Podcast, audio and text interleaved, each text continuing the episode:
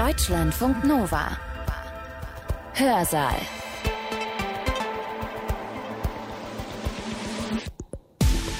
Hey, schön, dass ihr da seid. Wir sind heute in der Europäischen Union. Genauer gesagt, gucken wir uns Probleme an, die wir haben. Die Probleme, um die es geht? Nun, nicht bei allen Mitgliedstaaten scheint es so gut um ihre demokratischen Strukturen bestellt zu sein. In Polen zum Beispiel wird seit ungefähr fünf Jahren am Justizsystem rumgebaut. Richterinnen und Richter zum Beispiel können relativ leicht ihre Immunität aufgehoben bekommen. Und das heißt, sie sind nicht mehr unabhängig. Aber Polen ist nicht das einzige Land mit solchen Problemen. Auch in Ungarn zum Beispiel ist das Justizsystem gefährdet und Minderheiten werden stigmatisiert. Ohne entschiedenes Vorgehen, ohne Sanktionen gegenüber Ungarn und Polen können diese Regierungen unbeirrt ihren Kurs fortsetzen und kommen ungestraft davon. In der Berichterstattung wird Artikel 7 immer als Strafverfahren bezeichnet, aber tatsächlich ist es eher ein freundlicher Austausch als ein Strafverfahren. Diese Verfahren sind tatsächlich zu zahllosen Tigern geworden, weil eben diese laschen Regeln des Rates sie dazu gemacht haben. Das Motto scheint zu sein, bloß keine Konfrontation, kein Anprangern des betroffenen Mitgliedstaates. Was man sich auch immer ins Gedächtnis rufen sollte, die EU finanziert ja durch die Gelder den Ausbau dieser illiberalen Regime im Prinzip mit. Und das ist natürlich genau das Gegenteil des Gründungsgedankens der EU. Die Idee war ja schließlich, dass wir eine Gemeinschaft von demokratischen Staaten sind. Das ist übrigens mehr als nur eine Idee. Das ist nämlich ganz offiziell festgehalten im Artikel 2 des Vertrages über die Europäische Union. In diesem Artikel wird gesagt, auf welchen Werten sich die Union gründet. Und ich muss gestehen, ich habe mir diesen Artikel vorher noch nie durchgelesen, sondern erst im Vorfeld der Recherche zu diesem Hörsaal bin ich ihm wirklich im Wortlaut begegnet. Und ich finde diesen Artikel ziemlich wichtig und würde ihn deswegen jetzt gerne einmal im Wortlaut lesen. Also, hier ist er. Artikel 2 des Vertrages über die Europäische Union. Die Werte, auf die sich die Union gründet, sind die Achtung der Menschenwürde, Freiheit, Demokratie, Gleichheit, Rechtsstaatlichkeit und die Wahrung der Menschenrechte, einschließlich der Rechte der Personen, die Minderheiten angehören. Diese Werte sind allen Mitgliedstaaten in einer Gesellschaft gemeinsam, die sich durch Pluralismus, Nichtdiskriminierung, Toleranz, Gerechtigkeit, Solidarität und die Gleichheit von Frauen und Männern auszeichnet. Das war Artikel 2 des Vertrages über die Europäische Union. Und das sind natürlich mehr als schöne Worte, denn dieser Artikel ist schließlich Teil eines Vertrages, den die Mitgliedstaaten unterzeichnet haben. Deswegen sollte man meinen, wenn sich ein Staat daran nicht hält, dann hätte das Konsequenzen. Aber leider funktioniert genau das im Moment nicht so richtig. Warum? Das erklärt Sonja Pribus hier bei uns im Hörsaal gleich in ihrem Vortrag. Sonja Pribus ist Politikwissenschaftlerin und sie lehrt an der Europa-Universität Viadrina in Frankfurt-Oder. Europa und europäisches Recht gehören zu ihren Spezialgebieten. Sie hat ihren Vortrag am 16. November 2021 gehalten beim Kulturwissenschaftlichen Europakolloquium ihrer Universität. Ein recht herzliches Willkommen zu meinem Vortrag Die Verfahren nach Artikel 7 EUV gegen Ungarn und Polen. Nukleare Option oder zahnloser Tiger. Beginnen möchte ich meinen Vortrag mit einer kurzen Schilderung der Ausgangslage, um das Thema des Vortrages besser einordnen zu können. Genau, also ich möchte erstmal die Ausgangslage schildern. Also ähm, seit einigen Jahren ist die Europäische Union ja mit einem Phänomen konfrontiert, das in der Politikwissenschaft als Democratic Backsliding bezeichnet wird. Das bedeutet einen inkrementellen und beabsichtigten Abbau von Rechtsstaatlichkeit und demokratischen Strukturen durch die jeweiligen Regierungen. Also diese untergraben ähm, die Unabhängigkeit der Justiz, hebeln äh, Kontrollinstanzen aus, zentralisieren Macht und schränken politische Freiheitsrechte ein. Das bekannteste Beispiel ist wahrscheinlich Ungarn seit 2010 unter der Regierung Urban. Daraufhin folgte Polen ab 2015, als der Zug aus Budapest auch in Warschau ankam. Und wir haben auch in Tschechien unter bald Ex-Ministerpräsident Andrej Babiš bedenkliche Tendenzen, also insbesondere die Verquickung von Staat und seinem Wirtschaftsunternehmen. Und eine Umkehrung dieses Trends ist momentan nicht zu erwarten. Im Gegenteil. So titelte beispielsweise im Januar diesen Jahres die Frankfurter Rundschau, dass der slowenische Premierminister Janis Janša sich auf Orbans Spuren befinde. Und im Mai diesen Jahres fragte dann der österreichische Standard, wie viel Orban steckt eigentlich in nunmehr Ex-Kanzler Kurz. Das heißt, wir haben auch abseits von Ungarn und Polen ähm, bedenkliche Tendenzen und das führte sowohl in der Wissenschaft als auch in der Praxis natürlich zu der Frage, wie kann die EU Demokratie und Rechtsstaatlichkeit auf nationaler Ebene sichern bzw. schützen. Und in den letzten Jahren haben die EU-Organe verschiedene Instrumente entwickelt, um auf diese Rechtsstaatlichkeitskrise zu reagieren und Demokratie und Rechtsstaatlichkeit zu schützen. Allerdings gibt es tatsächlich nur ein in den Verträgen der Europäischen Union verankertes Instrument, welches explizit für dieses Ziel auch geschaffen worden ist, nämlich das Verfahren nach Artikel 7 gemäß des Vertrages über die Europäische Union. Und ähm, damit wird sich auch jetzt mein Vortrag natürlich beschäftigen. So, wie wir wissen, gibt es momentan zwei laufende Verfahren nach Artikel 7. Also im Dezember 2017 hat die Europäische Kommission gegen Polen eins eingeleitet. Und das war ein historischer Moment, da dies tatsächlich das erste Mal überhaupt war, dass die EU dieses Instrument initiiert hat, seitdem dieses in den Verträgen verankert worden ist. Und bereits 2018, ein Dreivierteljahr später, leitete auch das Europäische Parlament eines ein, und zwar gegen Ungarn. Ja, und wie ist der Stand der Dinge? Vier beziehungsweise drei Jahre nach Aktivierung dieser Instrumente. Nun, also bisher sind die Verfahren tatsächlich ergebnislos. Also wir hatten mehrere Anhörungen im zuständigen Rat für allgemeine Angelegenheiten. Also Polen hatte bis jetzt vier Anhörungen, Ungarn drei. Allerdings gibt es äh, bisher noch keine Abstimmungen. Das heißt, die Verfahren sind de facto zum Erliegen gekommen. Und das ist natürlich etwas, was auch von anderen Akteuren bereits erkannt worden ist, dieser Stillstand und auch immer wieder kritisiert wird. So jüngst das Europäische Parlament in einer Entschließung, in der es Bedauern darüber äußerte, dass der Rat nicht in der Lage ist, bei der Durchsetzung der Werte der Union in den laufenden Verfahren nach Artikel 7 EUV nennenswerte Fortschritte zu erzielen. Und weiterhin stellt er fest, dass das Zögern des Rates, Artikel 7 EUV anzuwenden, de facto eine fortgesetzte Missachtung der in Artikel 2 EUV verankerten Werte ermöglicht. Also das Zitat verdeutlicht, dass dieses Problem des Stillstands bereits erkannt worden ist und weist zugleich aber auch auf die Konsequenzen dieser Untätigkeit hin, nämlich Regierungen können mangels Verurteilung und Sanktionen ihren illiberalen Kurs unbeirrt weiter verfolgen. Und das Problem ist, dass das Verfahren, welches einst von Ex-Kommissionspräsident José Manuel Barroso als nukleare Option bezeichnet worden ist, damit zum zahnlosen Tiger geworden ist. Und damit drängt sich natürlich die Frage auf, warum, wie konnte das passieren? Und ich werde im Folgenden die Rolle des Rates der Europäischen Union als zentralen Akteur in den Mittelpunkt meines Vortrages stellen und dabei argumentieren, dass der Rat die Verfahren tatsächlich absichtlich verwässert hat.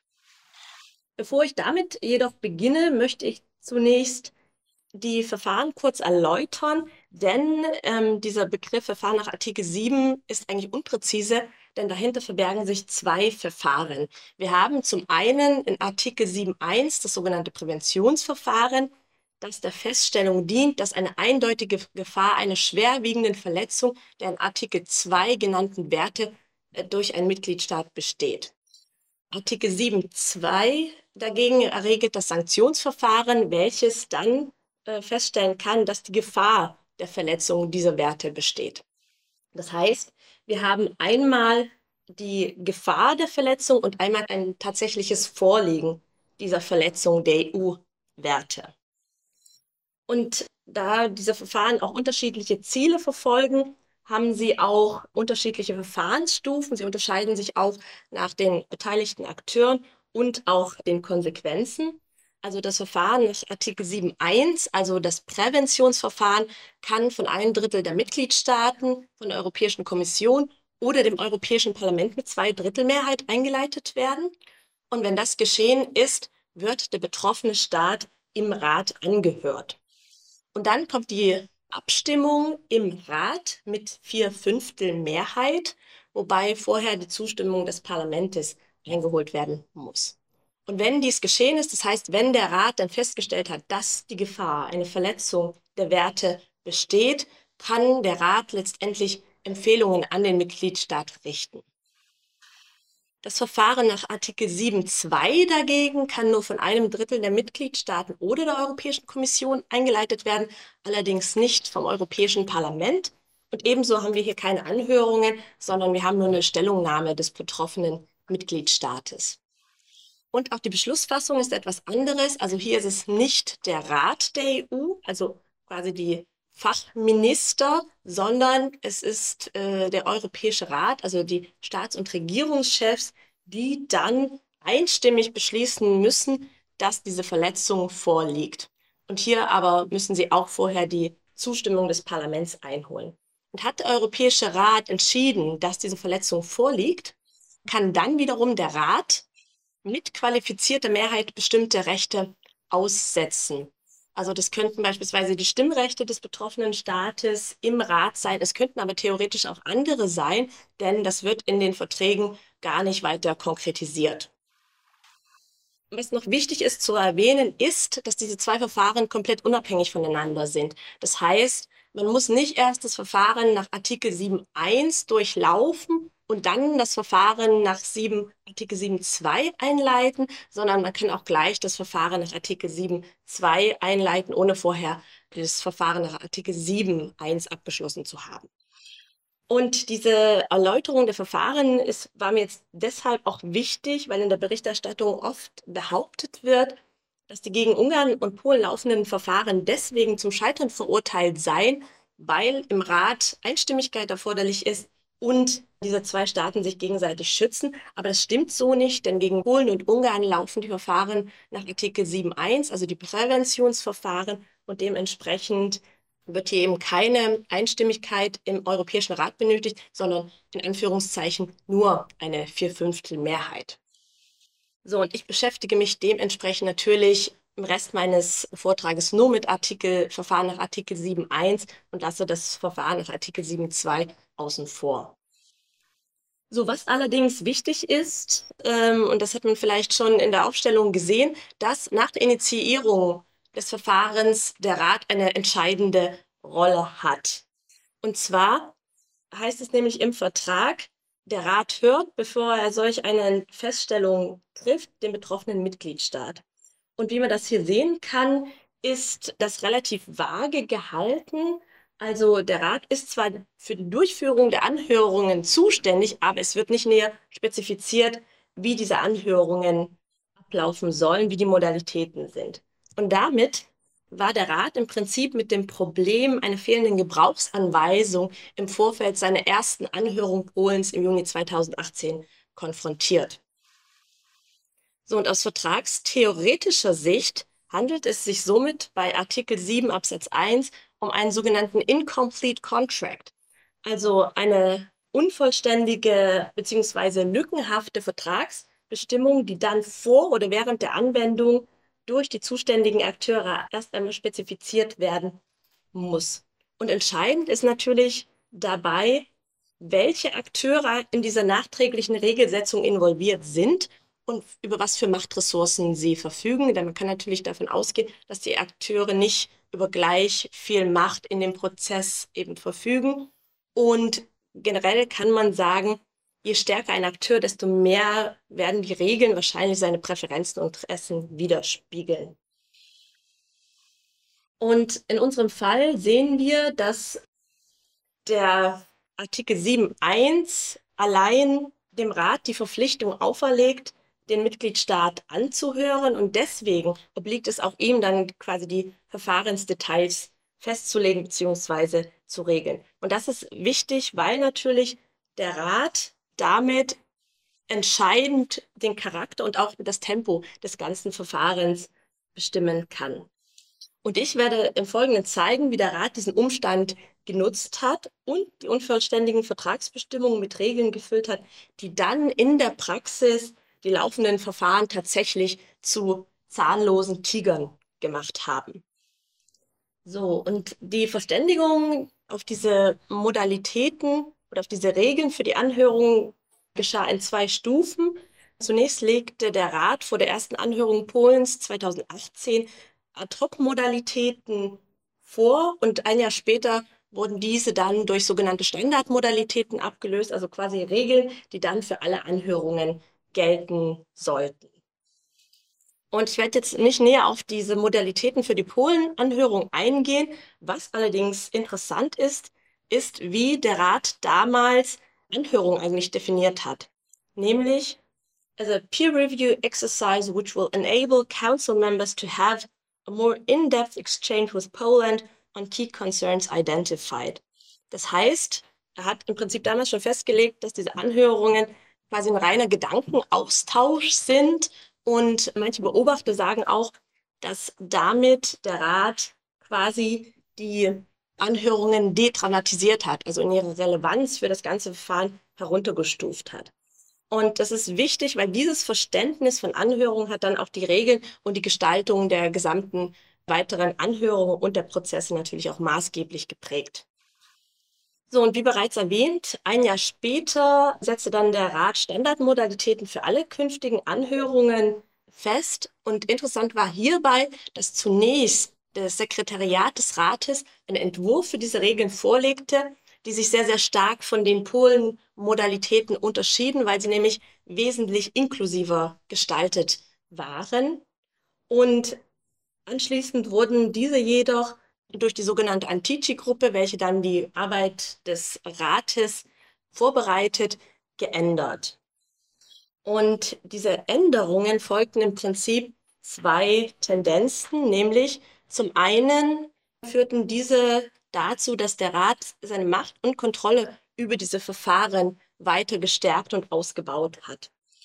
So sah beispielsweise der Ratssekretariatsentwurf eine Einbindung des Parlaments in den Anhörungen oder zumindest in der ersten Anhörung vor, wenn das Parlament das Verfahren selbst eingeleitet hat. Also wie wir wissen, das Verfahren gegen Ungarn wurde ja vom Europäischen Parlament eingeleitet und hier hätte das Parlament eine Beteiligungsmöglichkeit gehabt. Allerdings wurde das dann wieder im Zuge der Überarbeitung gestrichen. Und diese Nichteinbindung des Europäischen Parlaments war wahrscheinlich für den Rat deshalb besonders wichtig, weil in dieser ganzen Rechtsstaatlichkeitsdebatte das Europäische Parlament auch zu einem Gegenspieler vom Rat geworden ist. Also der Rat äh, hat von jeher eine sehr neutrale, zurückhaltende Position diesbezüglich eingenommen, während das Europäische Parlament sich immer für ein konsequentes und härteres Vorgehen gegen Staaten wie Ungarn und Polen ausgesprochen hat. Und wahrscheinlich hätte halt die Einbindung des Parlaments aus Sicht des Rates diesen ganzen Prozess einfach noch weiter verkompliziert. Und zudem wurde auch die Möglichkeit zur Einbeziehung von Experten gestrichen. Auch diese Möglichkeit hatte ursprünglich das Ratssekretariat vorgesehen, also dass man Sachverständige auch hinzuzieht, dann auch mit der Anhörung ihre Expertise beisteuern können. So, und die zweite Tendenz, die wir hier sehen im Zuge dieser Überarbeitung, war, dass die Rechte für den betroffenen Mitgliedstaat sehr stark ausgeweitet worden sind. Also bereits im Ratssekretariatsentwurf hatte der betroffene Staat eine Fülle von Möglichkeiten, um sich quasi selbst zu verteidigen. Und das wurde aber noch weiter gestärkt. So wurden beispielsweise zeitliche Beschränkungen für Schlussplädoyers des Staates abgeschafft. Und insgesamt, was vielleicht noch wichtiger ist für die Verfahren, ist die Tatsache, dass obwohl der Rat diese Verfahren, diese Anhörungen sehr, sehr detailliert in einigen Aspekten geregelt hat, er zahlreiche Verfahrenslücken gelassen hat. Also beispielsweise ist nicht geregelt, wie viele Anzahl an Anhörungen es maximal geben darf. Genauso wenig ist geregelt, wie viel Zeit verstreichen muss zwischen den Anhörungen. Und ebenso beispielsweise gibt es keine Frist für die Abstimmung. Also wissen ja, nach der Anhörung sollte eigentlich der Rat darüber entscheiden. Und hier gibt es aber auch keinerlei Regelung dazu, wann dies geschehen soll. Und diese Lücken bieten dem Rat natürlich eine gewisse Flexibilität, aber es sind halt eben genau die, die dann am Ende dafür sorgen, dass die Verfahren in der Praxis ergebnislos bleiben und im Prinzip zum Erliegen kommen. Ohne auf die Details dieser einzelnen Anhörungen jetzt einzugehen, will ich nur anhand dreier Aspekte so exemplarisch zeigen, wie sich diese Regeln in der Praxis dann auch auswirken.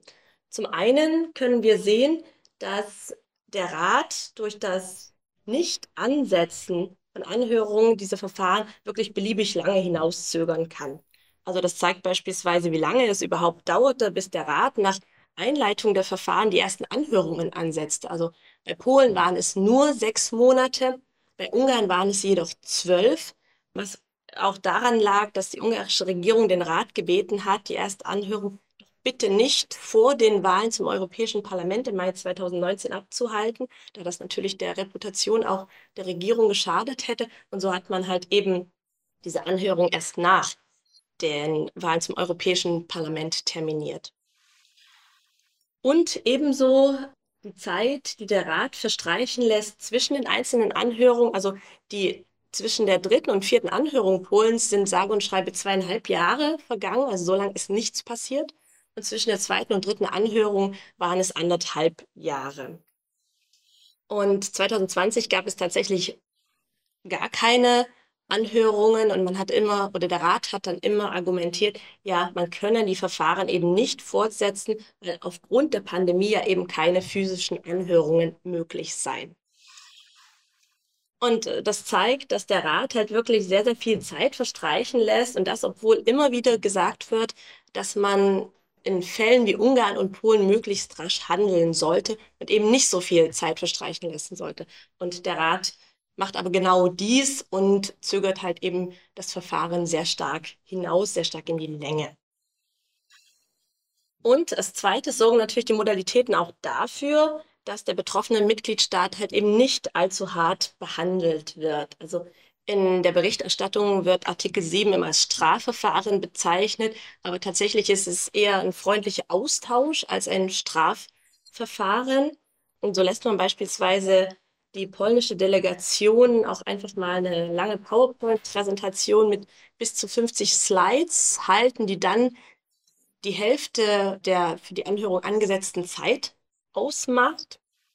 Ähm, echte Diskussionen gibt es auch nicht. Also die Regeln erlauben eigentlich eine echte Diskussion nicht. Also die Regierungen können Fragen stellen in bestimmten zeitlichen Rahmen. Darauf können dann die betroffenen Regierungen antworten.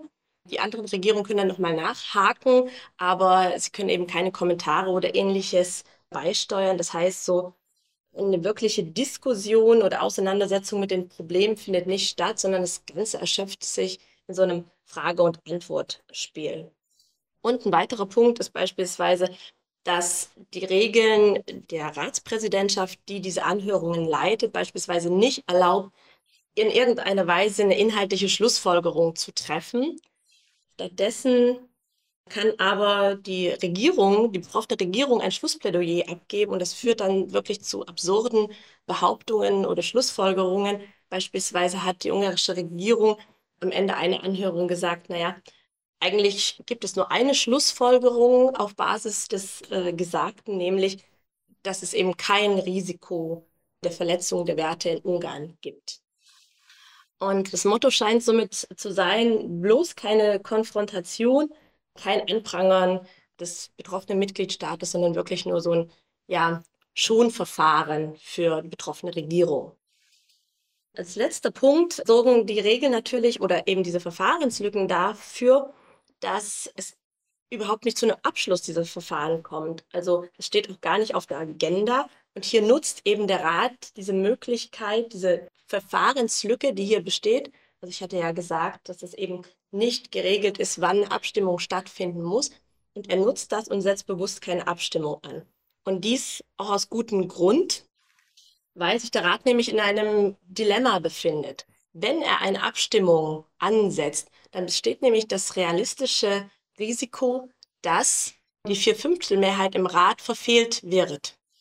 Und das würde dann natürlich ein fatales Signal senden. Das könnten die betroffenen Regierungen quasi auch als reinwaschen interpretieren. Sie könnten sich danach auch immer darauf berufen, naja, der Rat habe doch Ihnen attestiert, dass es keine Probleme mit Rechtsstaatlichkeit und Demokratie in Ihren Staaten gäbe. Allerdings auf der anderen Seite ist Abstimmung abhalten auch riskant, denn dies setzt natürlich ein fatales Signal mit Blick auf den Schutz der Rechtsstaatlichkeit durch die EU. Also es unterminiert auf jeden Fall weiter die Glaubwürdigkeit dieses Verfahrens nach Artikel 7 und eine Nichtabstimmung kann im Prinzip auch als stillschweigende Akzeptanz der Vorgänge in Ungarn und Polen gewertet werden. Und nicht zuletzt, und darauf wies ja auch das Europäische Parlament in dem eingangs vorgelesenen Zitat hin, können die Regierungen ohne irgendeine Verurteilung einfach so unsanktioniert fortfahren wie bisher. Und folglich, da der Rat sich in diesem Dilemma befindet, setzt er eben keine Abstimmung an und lässt halt eben so dieses ganze Verfahren einfach im Sande verlaufen. So, und damit bin ich auch schon am Ende meines Vortrages angekommen. Hier noch ein kurzes Fazit hierzu. Also es sind tatsächlich erst die vom Rat erlassenen Modalitäten, die eben diese Verwässerung der Verfahren in der Praxis verursachten. Und diese Verfahren sind tatsächlich eben keine nukleare Option, sondern sind zu zahllosen Tigern geworden, weil eben diese laschen Regeln des Rates sie dazu gemacht haben. Also der Rat hätte durchaus auch andere Regeln festlegen können und hätte damit auch die Anhörungen anders gestalten können. Aber dies hat er eben nicht getan. Und es gibt mehrere Gründe dafür, warum der Rat diese Position einnimmt. Also eine Kombination aus mehreren Gründen. Ich glaube, der entscheidende oder der wichtigste Grund ist hierbei, dass der Rat natürlich gespalten ist. Also wir haben auf der einen Seite die alten westlichen Mitgliedstaaten, beispielsweise Finnland und die Niederlande, die sehr, sehr stark dafür eintreten, dass die Europäische Union härter gegen Regierungen wie die Ungarns und Polens vorgehen. Auf der anderen Seite haben wir aber die neuen Mitgliedstaaten Mittel- und Osteuropas, die wahrscheinlich, weil sie befürchten, sie könnten, gegen sie könnte auch irgendwann so ein Verfahren eingeleitet werden, das eben nicht unterstützen oder da auch sehr zurückhaltend sind. Und natürlich bedeutet das, wenn der Rat uneins ist, kann er natürlich keine starke Position einnehmen und die Modalitäten, die er letztendlich geschaffen hat, sind wahrscheinlich der kleinste gemeinsame Nenner, auf den man sich einigen konnte. Das bedeutet, dass formal der Rat natürlich seiner Verpflichtung nachkommt, also die Staaten anhört und dieses Verfahren durchführt, aber er gestaltet halt eben diese Prozesse so, dass diese dem betroffenen Staat möglichst wenig schaden.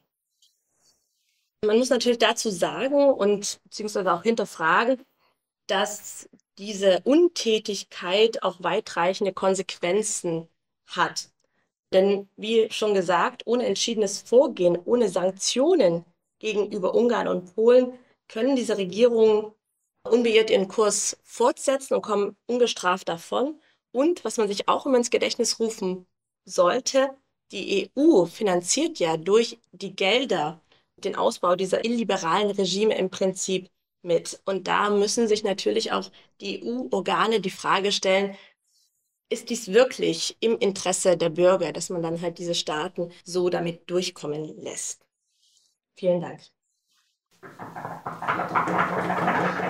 Das war die Politikwissenschaftlerin Sonja Pribus. Und in ihrem Vortrag ging es um die Frage, warum es im Moment in der Europäischen Union so schwierig ist, Demokratie und Rechtsstaatlichkeit einzelner Mitgliedstaaten zu schützen und einzufordern. Sonja Primus hat ihren Vortrag am 16. November 2021 gehalten an der Europa-Universität Viadrina in Frankfurt-Oder. Deutschlandfunk Nova. Hörsaal. Jeden Sonntag neu auf deutschlandfunknova.de und überall, wo es Podcasts gibt. Deine Podcasts.